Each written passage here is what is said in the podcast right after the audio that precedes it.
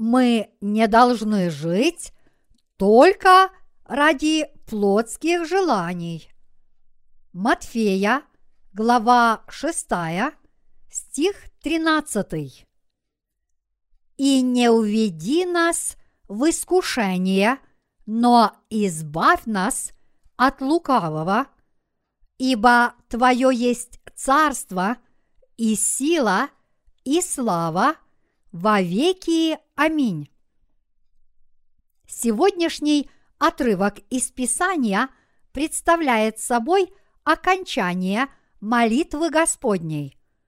Слова «Ибо Твое есть царство и сила и слава во веки» отсутствуют в тексте греческого подлинника. Вообще-то я объясняю вам молитву Господню стих за стихом.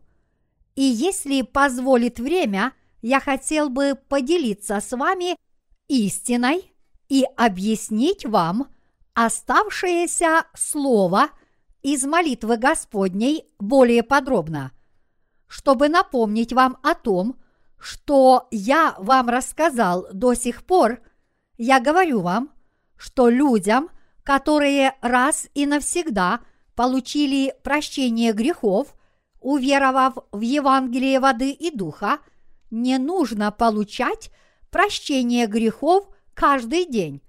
Наш Господь смыл все наши личные грехи посредством Евангелия, воды и духа. Дорогие единоверцы, верите ли вы в это? Я уверен, что да. Библия говорит, потому что буква убивает, а дух животворит. Второе Коринфянам, глава 3, стих 6. Это слово говорит нам, что мы должны верить в то, что сказал наш Господь, зная при этом Его замыслы, и что мы не должны истолковывать Его Слово буквально. Если мы будем толковать Слово Божье буквально, мы попросту скатимся к человеческим нравственно-этическим нормам. Если мы будем истолковывать отрывок «Отче наш», сущий на небесах, да светится имя Твое, буквально мы в своей жизни превратимся в ревностных формалистов, которые считают, что именно так надлежит славить имя нашего Отца. Однако Библия не велит нам прилагать собственных усилий, но она говорит – что наш Господь уже смыл все наши грехи, чтобы мы достигли святости. Наш Господь не просил нас прилагать огромных усилий, чего мы сделать не в состоянии, но Господь велит нам уверовать в Евангелие прощения грехов, которое Он совершил, и соблюсти свою святость благодаря своей вере.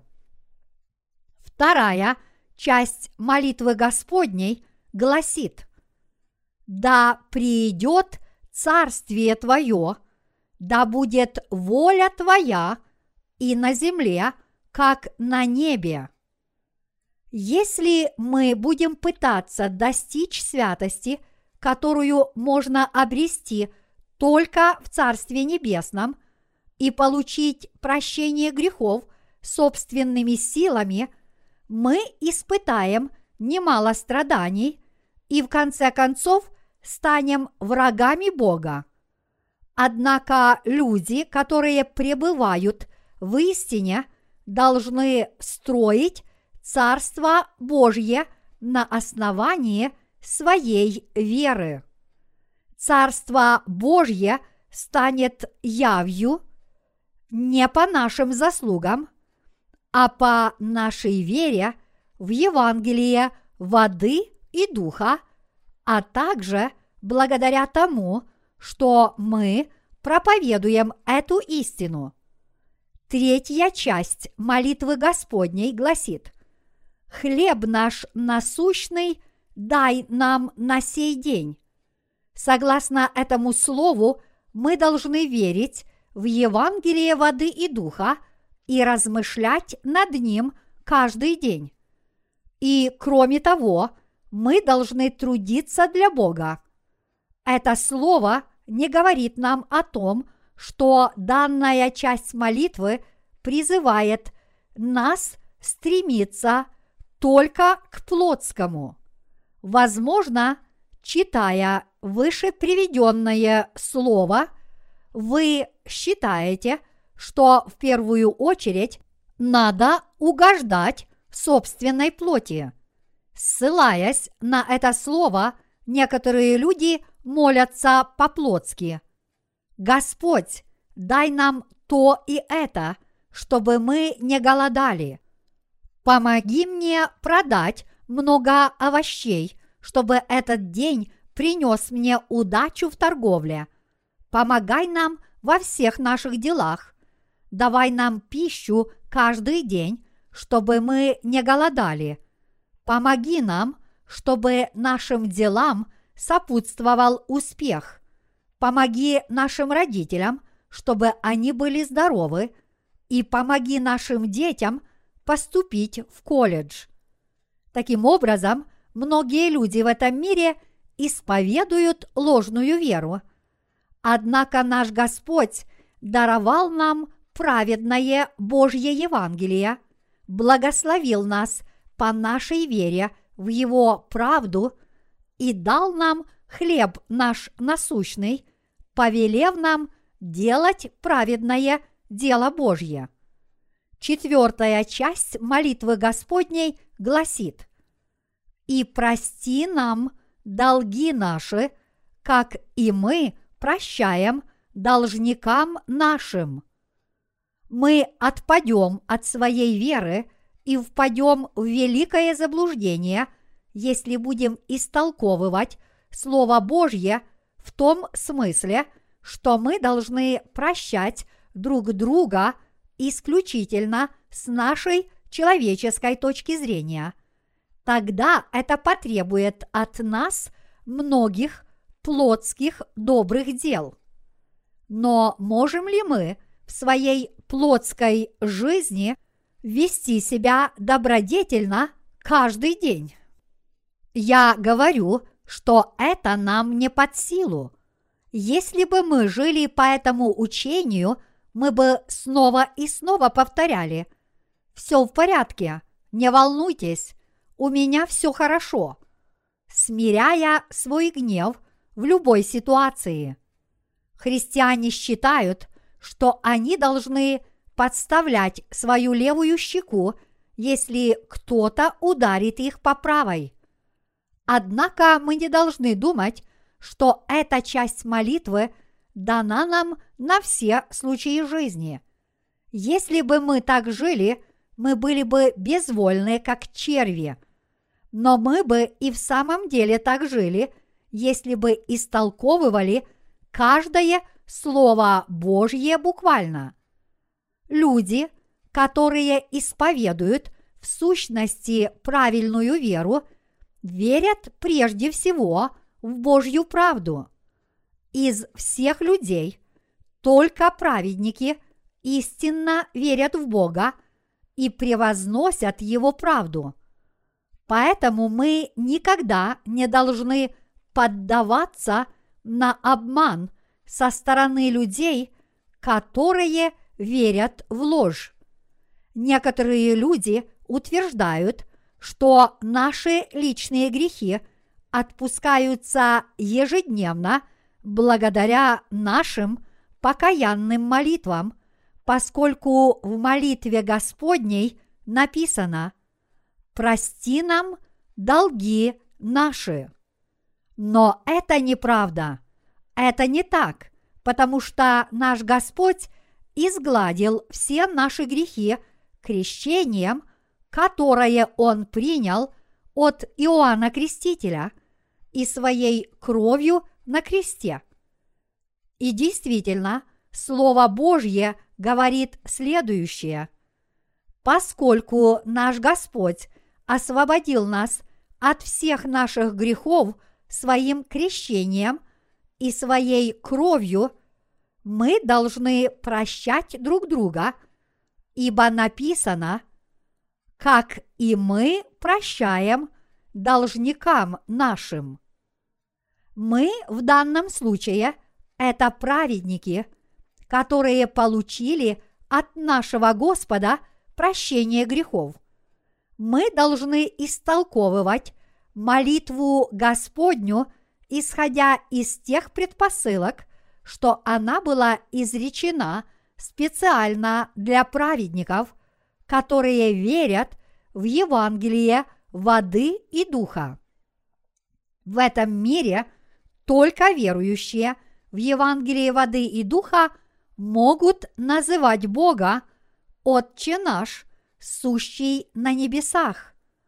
Когда Господь попросил нас молиться, Отче наш, сущий на небесах, это было сказано только для детей Божьих, которые получили прощение грехов, уверовав в Евангелие воды и духа. И поэтому верующие в Евангелие воды и духа должны славить нашего Отца с верой в эту истину. Каждый праведник должен воздавать славу Богу, только если он живет верой. Если люди, которые не родились свыше, все-таки хотят вознести Богу должную молитву в соответствии с уроками молитвы Господней, они сначала должны получить прощение грехов. Они сначала должны попросить нашего Господа изгладить все их грехи. Иными словами, они сначала должны получить прощение грехов, уверовав в Евангелие воды и духа. Только тогда они смогут стать детьми Божьими и называть Бога своим Отцом. И не уведи нас в искушение. И действительно, где и как мы подвергаемся искушениям? Искушения в данном случае – это страдания от лишений. Иными словами – мы сначала должны узнать, от чего возникают трудности у праведников, святых и служителей Божьих, которые получили прощение грехов через Евангелие воды и духа. Послание Иакова говорит, что люди испытывают лишения из-за своей плотской жадности. Иакова, глава 1, стих 14. Каждый праведник впадает в искушение из-за плотской алчности. Праведники не должны идти на поводу своей жадной плоти, но творить дела, которые прославляют Бога, и искать правды Божьей. Но когда их алчность дает о себе знать, они впадают в искушение и начинают испытывать лишения. И поэтому наш Господь научил нас молиться. И не уведи нас в искушение. Он сказал, что мы должны молиться нашему Господу, чтобы Он не позволил нам впасть в искушение из-за наших нечестивых сердец. Если мы верим в Евангелие воды и духа и живем ради распространения истинной веры, мы сможем спастись, даже если впадем в искушение. И поэтому праведники, которые верят в Евангелие воды и духа, не испытывают крайних лишений. Но иногда даже у праведников бывают большие трудности. Что же это за люди?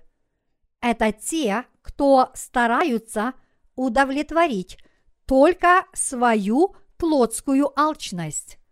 Линия раздела между живущими по духу и живущими по плоти – это желание или нежелание наших сердец исполнять волю Божью. Определяющим фактором является вера в сердце человека. И поэтому мы должны расположить свои сердца к праведным делам Божьим. В первую очередь мы должны искать Царство Божьего и правды Его. Однако наши души часто впадают в искушение, потому что мы этого не делаем. Наш Господь сказал, что люди живут не хлебом единым, но всяким словом, исходящим из уст Божьих. То есть мы впадаем в искушение, потому что нас обуяла жадность, и мы беспокоимся о том, как нам жить, что нам есть и во что одеться, вместо того, чтобы думать о духовных вещах после того, как мы родились свыше. Это потому, что, угождая своей плоти, святые и служители Божьи попадают в глубокую трясину уныния. Тогда эти души лишаются сил и впадают в отчаяние. Короче говоря, они начинают испытывать лишения, потому что они оставили Бога, а их сердца преисполнились плотской жадностью. Но Еминь испытала лишения в этом мире из-за своих честолюбивых устремлений.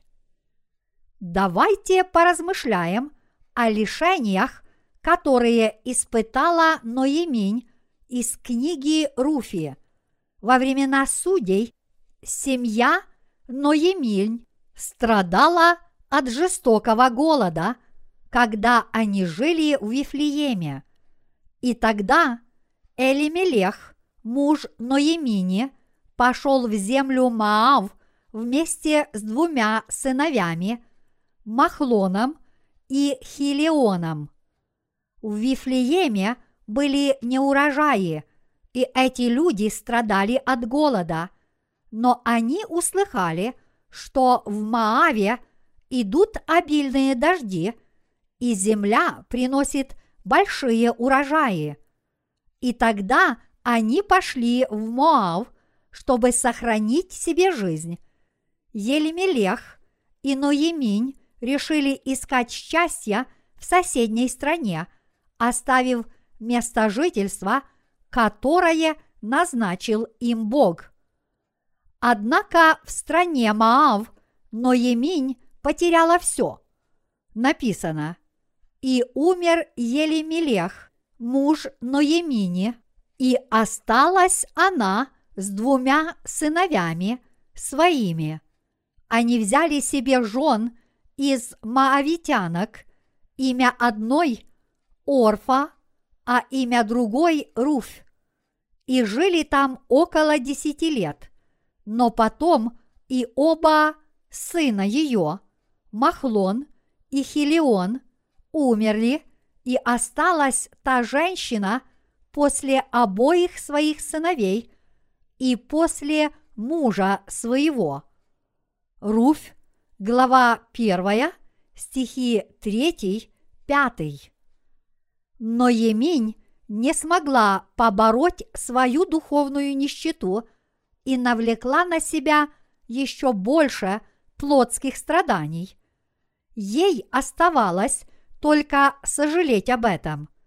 Если верующий человек не способен жить по своей вере в Бога и идет на поводу своей плотской жадности только чтобы сохранить свою плотскую жизнь, то в конце его ждет только погибель.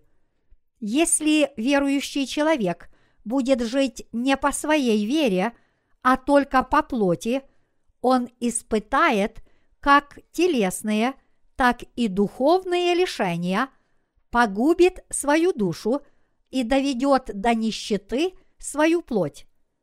Давайте поразмышляем над Словом Божьим, которое велит молиться. И не уведи нас в искушение. Господь велел нам так молиться, потому что мы не должны доводить себя до крайних лишений, чтобы не впасть в подобные искушения. Мы должны не только уверовать в Евангелие воды и духа и получить прощение грехов, но и впредь жить как воины Христа. Поскольку все те, кто получили прощение грехов, являются гражданами Царства Небесного, они также являются воинами, которых призвал Бог. Подобно тому, как в армиях этого мира регулярно проводится призыв солдат, все святые в свое время тоже должны быть призваны на службу в Божьем воинстве. И поэтому те, кто получили прощение грехов, призваны жить ради Евангелия как воины Божьи. Они должны отвечать «есть» и жить ради распространения Евангелия. Этот путь веры позволит нам вечно жить Царстве Божьем и избавит наши души от искушений. Только если мы будем жить по нашей вере, мы на собственном опыте убедимся в том, что исполнилось Слово Божье, которое гласит «Ищите же прежде Царство Божие и правды Его, и это все приложится вам». Матфея, глава 6, стих 33. Наш Господь учит нас, что Он не позволит нам впасть в искушение, если мы будем жить как евангельские воины. Даже среди святых и наших служителей наверняка есть люди, которые вынашивают честолюбивые замыслы, например, как мне подняться на более высокое положение? Как мне уберечь жизнь членов моей семьи и свою собственную? Что мне сделать, чтобы разбогатеть? Что мне сделать, чтобы позаботиться о своих ежедневных нуждах и больше никогда об этом не беспокоиться? Люди, которые так думают, стараются угодить только своей плоти. Они не ведут духовной войны, и им безразлично, что будет с Евангелием. Эти люди неизбежно впадут в искушение, и у них будет много проблем. Однако нужды тех, кто стали воинами Христа в Его церкви, уверовав в Евангелие воды и духа, будут удовлетворены сполна, если они будут принимать участие во всех делах, которыми занимается церковь. Будут удовлетворены все, и даже самые малейшие нужды людей, которые живут для Бога, несмотря на свои слабости. А в будущем они получат от Бога много благословений и уподобятся восходящему солнцу. Наш Господь благословит их в полной мере. Однако те, кто занимаются только своими плотскими делами, в конце концов продадут свои души и свою веру, и солнце их склонится к закату.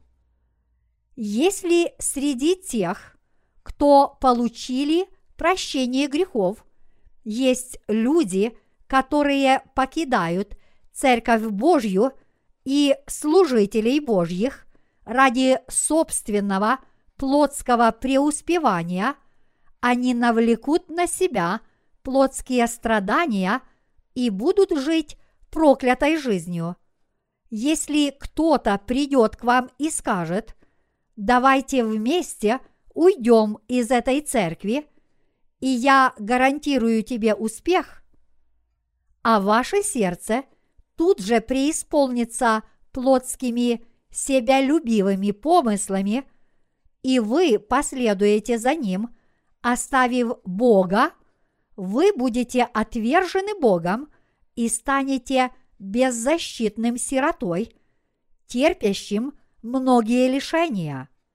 Если такой человек оставит Церковь Божью и построит свою мирскую церковь, чтобы хорошо жить ради своей плоти, и если он действительно добьется успехов, приведя в свою церковь массы людей, он будет проповедовать искаженное Евангелие, утверждая, что вера в одну только кровь на кресте сделает их безгрешными праведниками.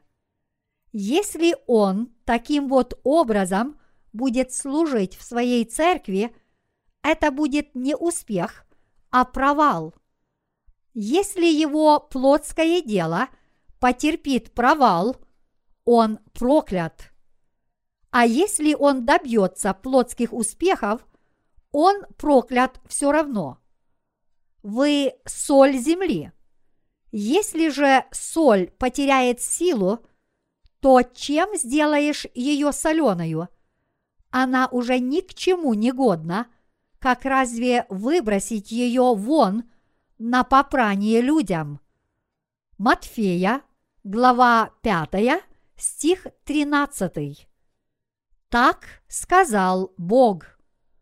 Если рожденные свыше вместе поклоняются в Церкви Божьей, они живут поистине благословенной жизнью, общаясь с другими святыми и служителями Божьими, получая от них наставления, вместе молясь и участвуя в строительстве Царства Божьего – как его воины.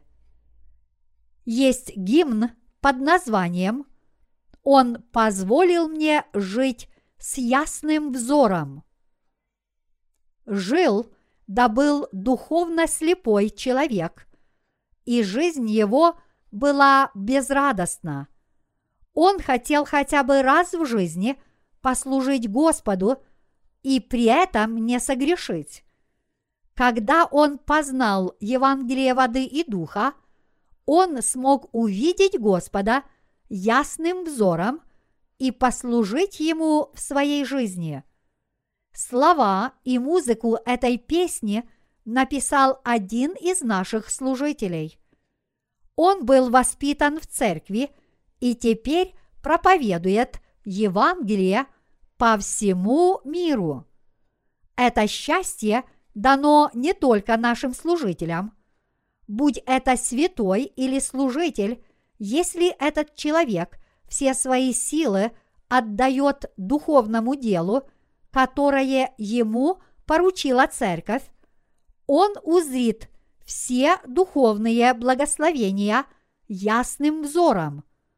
Это великое благословение для нас, если мы делаем дело – которое поручил нам Бог в своем царстве, то есть в церкви, в которой каждый святой исповедует одну и ту же веру в Евангелие воды и духа. Кроме того, Бог позаботится и о наших повседневных нуждах.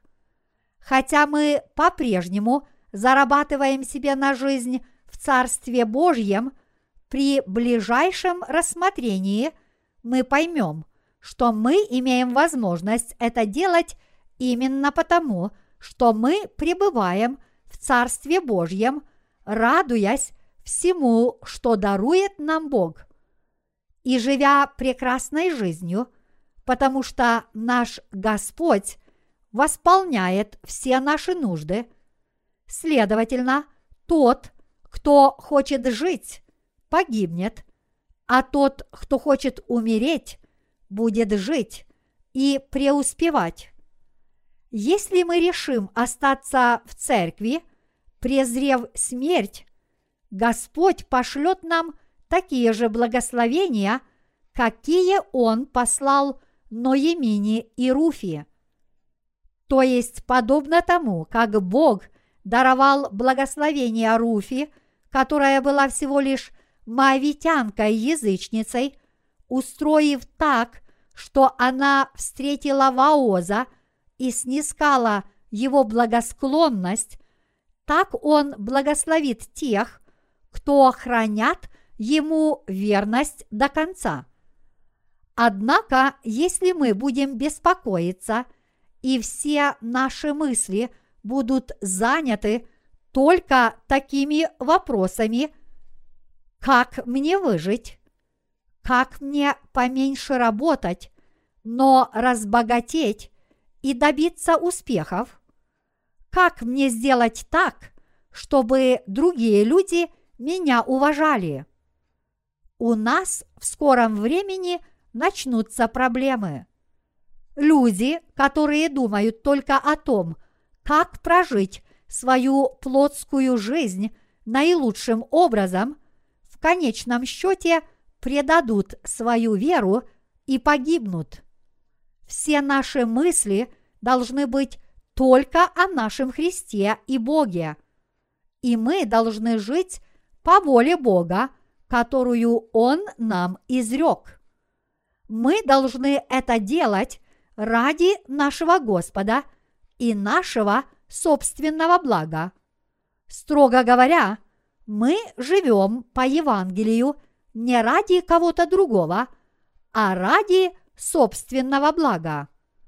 Если бы вы ушли из Церкви Божьей, это было бы равносильно уходу из Царства Божьего.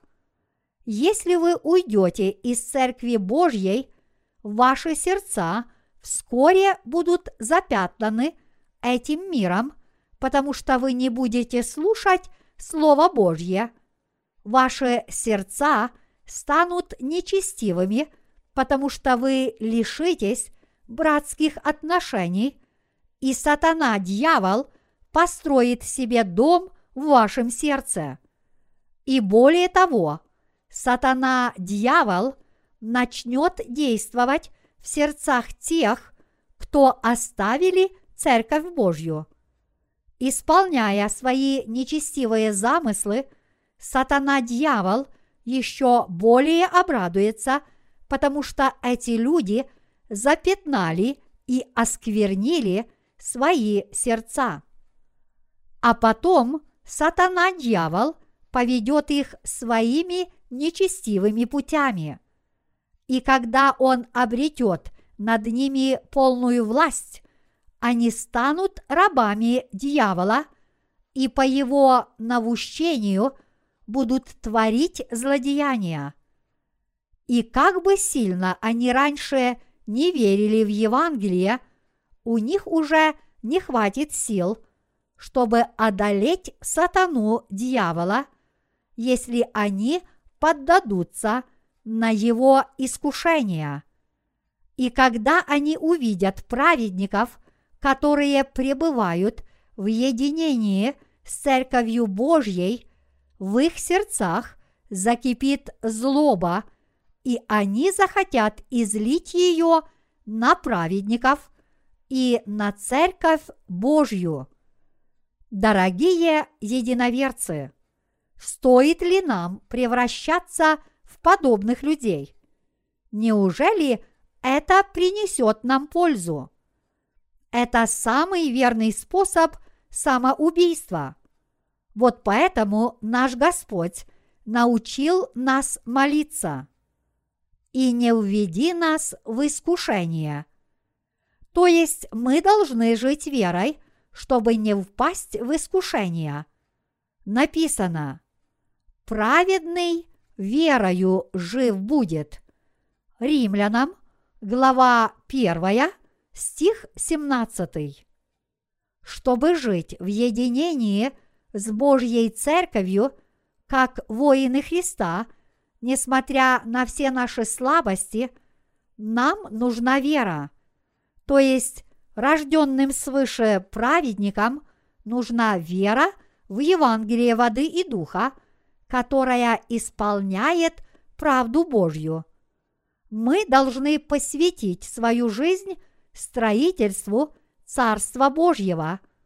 Это жизненная цель христианина после того, как он родился свыше.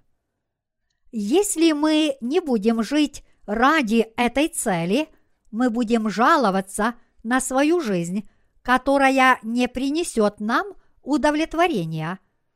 И это ничтожество называет себя пастором. Только посмотрите на него. Неужели пастор так одевается и так себя ведет? У пастора должно быть чувство собственного достоинства, а у этого типа нет ничего. Он может выглядеть вполне прилично, когда предстает за кафедрой в своем костюме, но он становится хуже обычного грубого мужика после того, как с нее сходит. Вот это и все, что они видят в служителях Божьих, которые стоят перед ними. И поэтому они жалуются на церковь и на людей, которые духовно выше их. Вместо того, чтобы видеть духовное, они видят только плотское.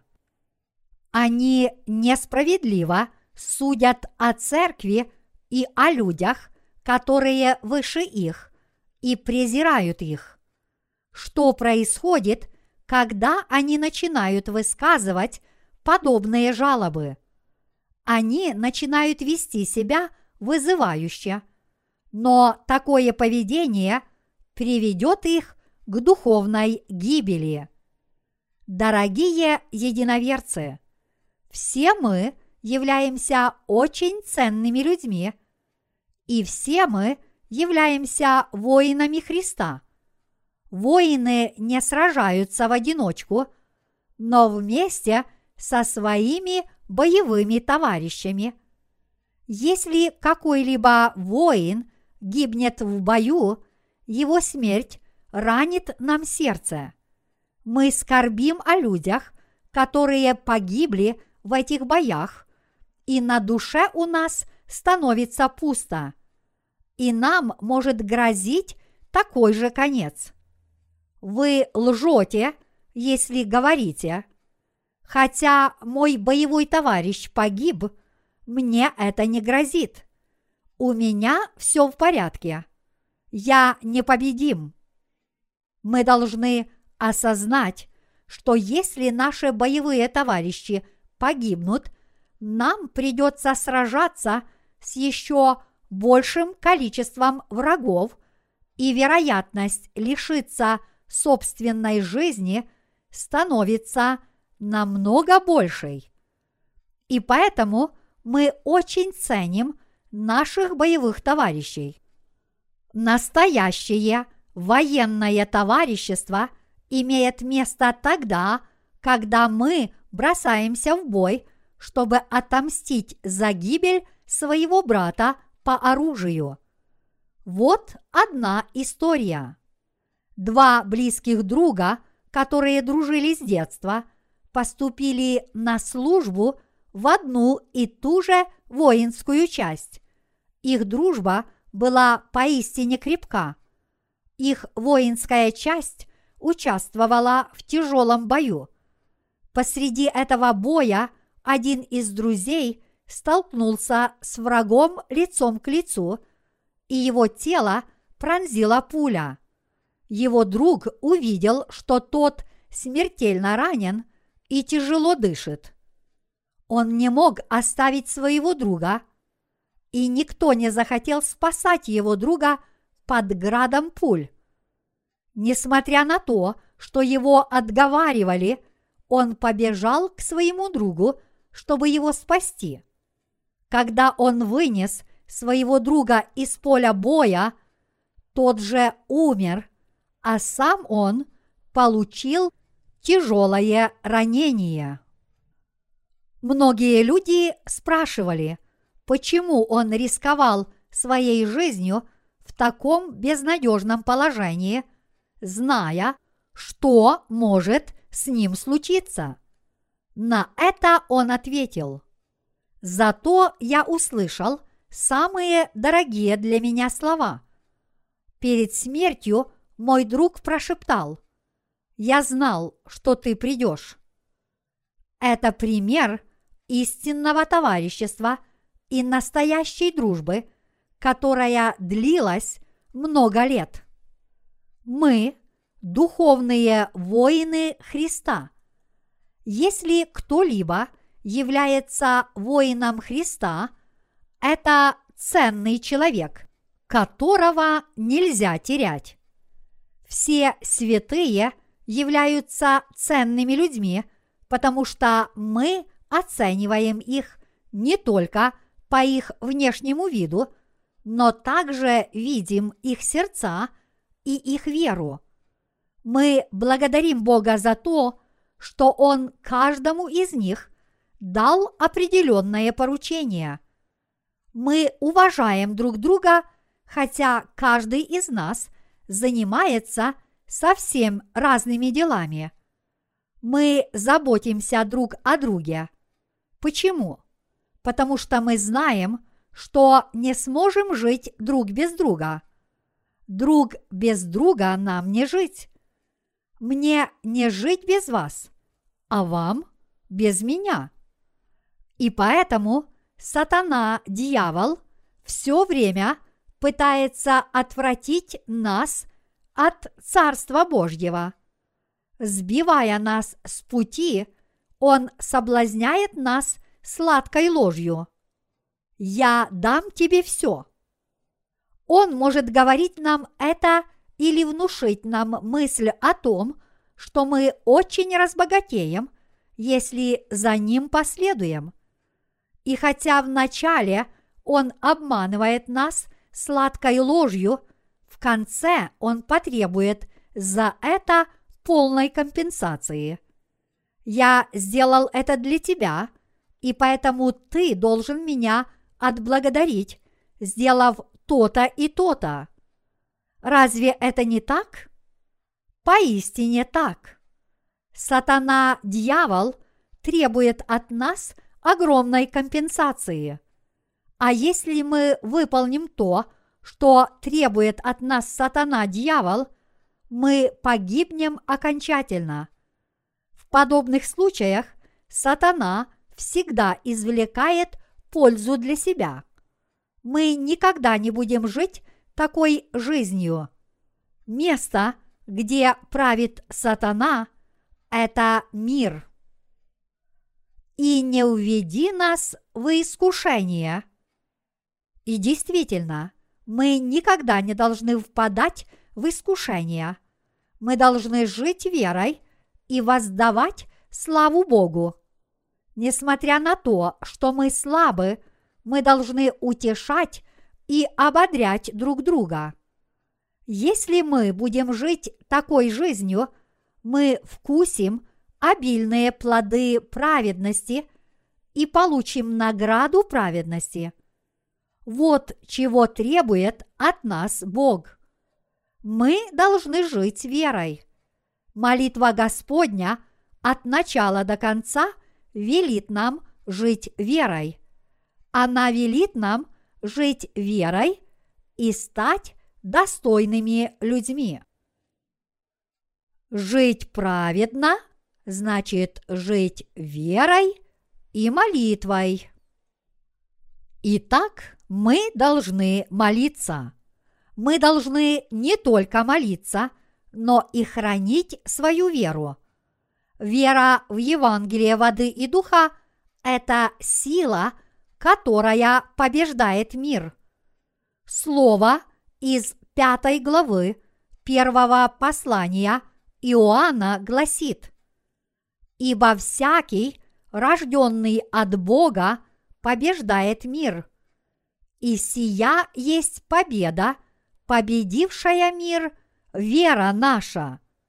Кто побеждает мир, как не тот, кто верует, что Иисус есть Сын Божий. Сей есть Иисус Христос, пришедший водою и кровью и духом, не водою только, но водою и кровью, и дух свидетельствует о нем, потому что дух есть истина. Первое Иоанна, глава 5, стихи 4-6. Вера в Иисуса Христа, который пришел водой, кровью и духом, побеждает мир. Неужели вы считаете, что вера – это что-то обычное? Эта вера дает нам возможность войти в Царство Небесное. Наша вера – это нечто необычное. Нельзя относиться к Евангелию легкомысленно. Дорогие единоверцы, верите ли вы в это? Конечно, да. Для меня каждый из наших сотрудников и святых является ценным человеком, хотя по плоти мы разные, я знаю, что в глазах друг друга мы выглядим одинаково. С плотской точки зрения все мы одинаково слабы и несовершенны. Но я знаю, что с точки зрения духовной все мы являемся очень ценными людьми. Я истинно верю в это всем сердцем. Почему? Если вы не объедините своих усилий для служения Евангелию, как мы сможем распространить его по всему миру? Если вы не объединитесь для служения Евангелию, как это Евангелие сможет распространиться? Если каждый из нас не будет жить для нашего Господа и Евангелия, неужели люди на земле смогут когда-нибудь услышать о Евангелии и обрести новую жизнь? Этого не было бы никогда. Дорогие единоверцы, мы никогда не должны себя недооценивать, ведь мы получили прощение грехов. Мы никогда не должны смотреть свысока на Церковь Божью. Если мы сосчитаем всех учеников воскресной школы, которые ходят в нашу церковь, их наберется не более трехсот. Но, тем не менее, мы распространяем Евангелие по всему миру. Мы это делаем не потому, что обладаем какими-то необычайными плотскими силами. Все, что у нас есть, это Евангелие воды и духа, которое даровал нам Господь. Несмотря на нашу малочисленность, мы способны распространять Евангелие по всему миру, ибо в наших сердцах пребывает Святой Дух благодаря нашей вере в Евангелие воды и духа. Наш Господь призвал нас в свое воинство, даровав нам Слово и веру. Мы можем делать дела Божьи, потому что обладаем истинной верой, и мы являемся очень ценными людьми, потому что мы делаем дела Божьи. Бог творит свои дела через нас. Тех, кто умеют хорошо воевать, называют вояками. Но, несмотря на свои воинские таланты, все воины одинаковы. Когда они слышат приказ оружие на изготовку, они выходят на поле боя с копьями в руках. Когда они слышат приказ на штурм, они ставят осадные лестницы, даже если враги бросают на них камни и льют на них кипяток. Ведь это воины. Как можно взбираться наверх, если на тебя льют кипяток? Если бы я оказался в таком бою, я бы, наверное, убегал оттуда, что есть мочи. Нужно быть невероятно смелым, чтобы взбираться по лестнице, несмотря на то, что на тебя бросают огромные камни, льют кипящее масло и пускают огненные стрелы. Но хоть воины и видят эти опасности собственными глазами, они все равно выходят на поле боя по приказу военачальника. Поскольку все воины готовы пожертвовать собой, они способны взять город и выиграть войну. Хотя мы не воюем таким образом, мы каждый день ведем духовную войну. Чтобы распространять Евангелие, мы захватили высокотехнологическое оружие. Мы не тратим время на бездумные вторжения в какие-то отдельно взятые местности, но очень эффективно действуем, располагая малым числом людей. Я считаю, что всем этим мы обязаны Божьей мудрости. Если бы на нашей стороне было больше воинов для евангельского дела, мы могли бы пренебречь Божьим могуществом и подумать, что мы добиваемся успехов благодаря собственным талантам и силе духа. Однако Бог не допускает такого помрачения ума с нашей стороны. И действительно, все, что мы должны делать, это наблюдать за тем, как действует Бог, и жить нашей верой в Евангелие воды и духа. Бог с удовольствием действует через свою церковь.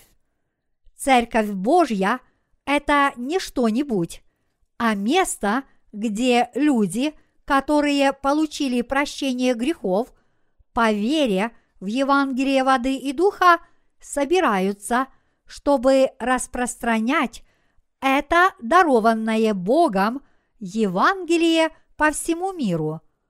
Бог действует через нас, если мы верим в Его Слово и объединяемся друг с другом, чтобы трудиться в качестве воинов Христа. Вифлеем означает дом хлеба. Дом, в котором дают хлеб жизни, это не что иное, как Церковь Божья.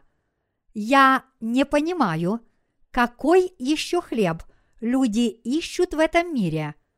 Если нас искусит сатана-дьявол, или если мы соблазнимся каким-то другим хлебом, мы не сможем участвовать в славе Божьей, но вместо этого лишимся жизни.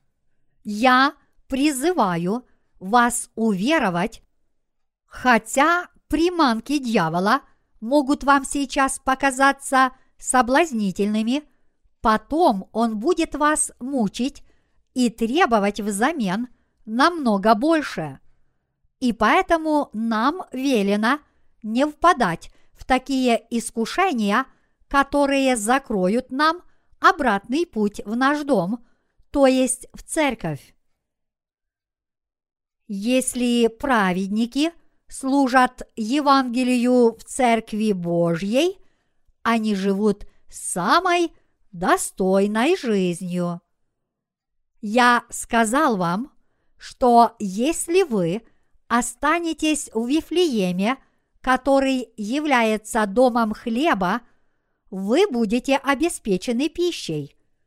Если вы пребудете в доме хлеба, вы не будете голодать даже в голодные времена.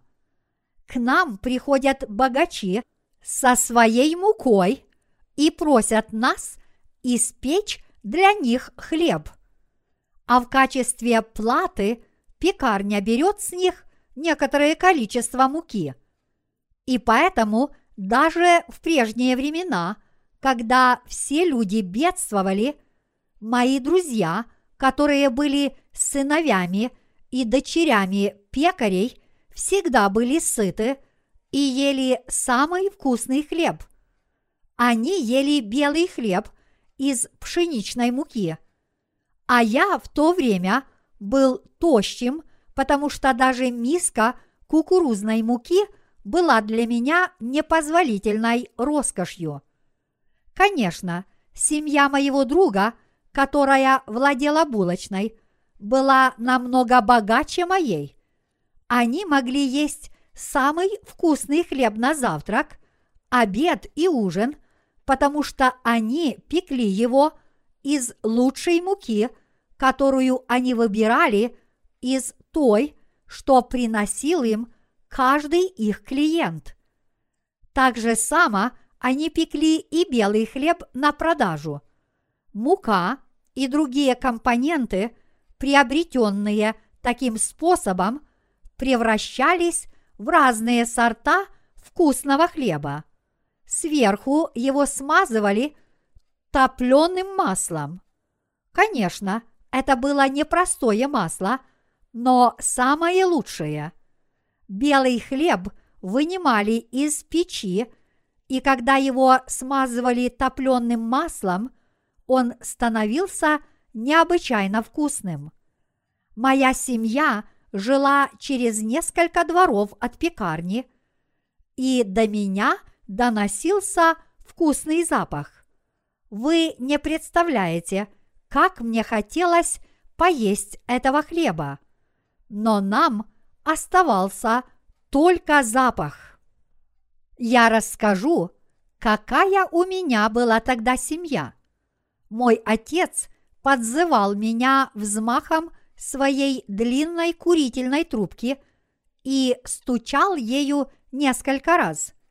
Это означало, что я должен набить ее табаком.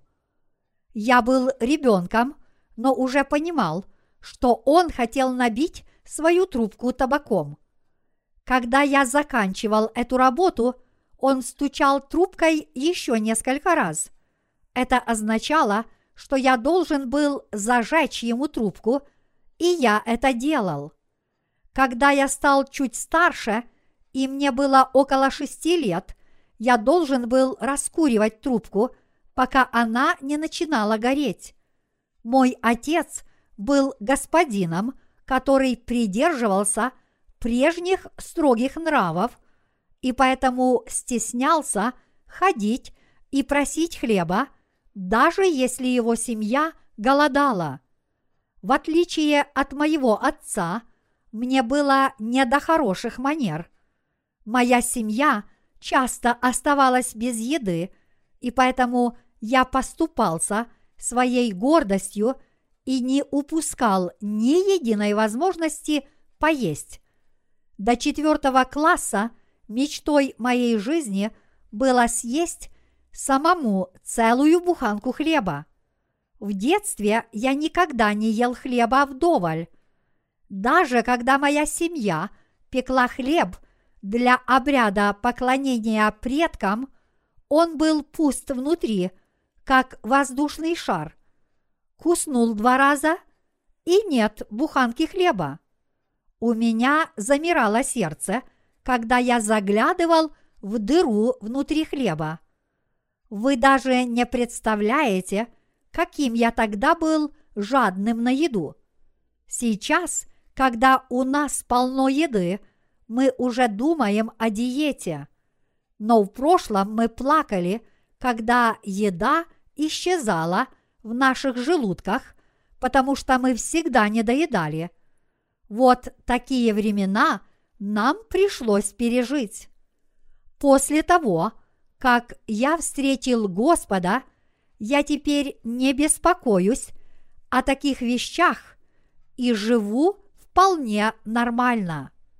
В наше время мы живем прекрасно. И все это по благодати Божьей. Конечно, я не накопил таких богатств, как Билл Гейтс, но я никогда не хожу голодным, и у меня достаточно средств для служения Евангелию. Так богат я или нет? Мне лично богатства не нужны, и я в своей жизни не ставлю перед собой такой цели. И в этом я не исключение, но так живут все люди, которые родились свыше от Евангелия воды и духа. Мы, служители Божьи, никогда не занимаемся накоплением богатств для самих себя. Мы лишь зарабатываем материальные средства, необходимые для служения Евангелию воды и духа. Сегодня я могу быть здесь, а завтра там. Но куда бы я ни поехал распространять Евангелие, там и моя родина. И поэтому мне не нужен большой дом. Если мы, святые люди, которые родились свыше, имеем достаточно места для поклонения, это место и является нашей церковью. И поэтому я не завидую тем, кто построил громадные церкви из красного кирпича. А вы, святые люди, со мной согласны? Конечно, да. И не уведи нас в искушение. Если мы оставим Церковь Божью и Царство Божье – мы неизбежно впадем в искушение. Иными словами, мы впадем в искушение, потому что пойдем на поводу своей плотской алчности. Слово «искушение» означает испытывать лишения. Как это замечательно, что мы вместе служим Евангелию в Царстве Божьем – вместе сражаемся с врагами, вместе шутим и вместе играем в футбол.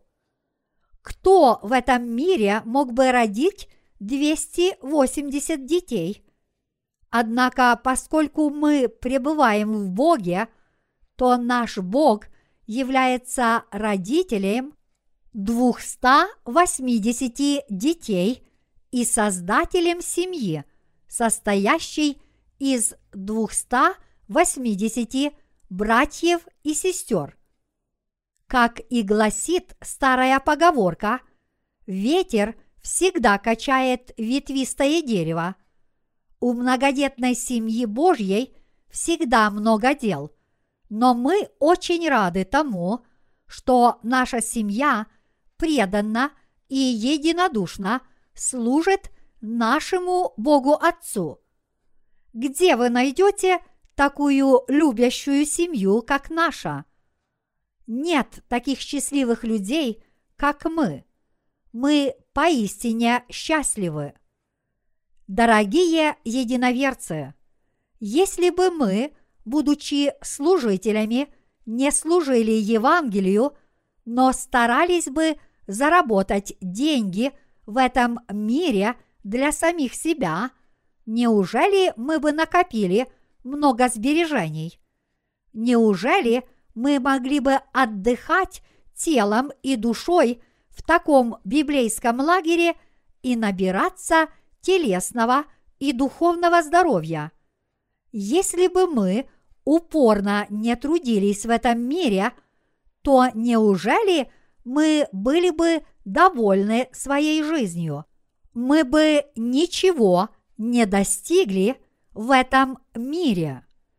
Однако Бог даровал нам жизнь, полную благословений. А если Бог даровал нам столь благословенную жизнь, то зачем некоторые из нас сами создают себе проблемы, впадая в искушение? Те, кто наслаждаются всеми Божьими дарами и живут счастливо, поистине мудры и счастливы.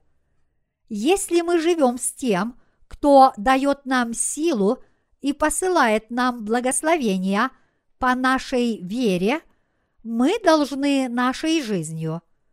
Бог в положенное время восполняет наши нужды, если мы живем и молимся об установлении Царства Божьего, молимся о своих жизненных нуждах, с верой решаем все проблемы и пребываем в нашей церкви. Зачем вам добровольно подвергать себя лишениям, если Бог посылает нам ранние и поздние дожди? Мы никогда не должны испытывать подобных лишений.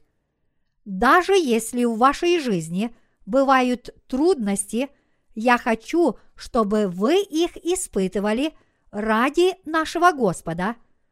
И давайте жить счастливой и достойной жизнью во Христе и в Царстве Божьем по нашей вере.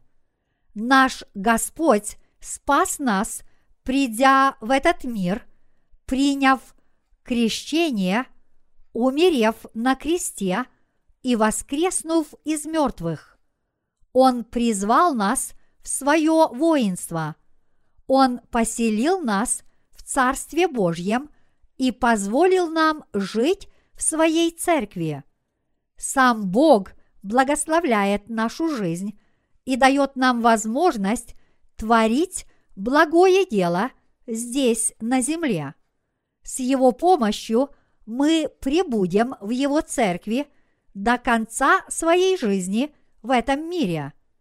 Давайте верить, что такова воля Божья. Надеюсь, вы уверуете, что таков наш Богом данный удел – жить и творить праведное дело в Церкви Божьей и Царстве Божьем, которое мы созидаем. Понимаете ли вы это? Конечно, да. Я призываю всех граждан Царства Божьего, которые родились свыше от Евангелия воды и духа, жить достойной жизнью, чтобы не впасть в искушение.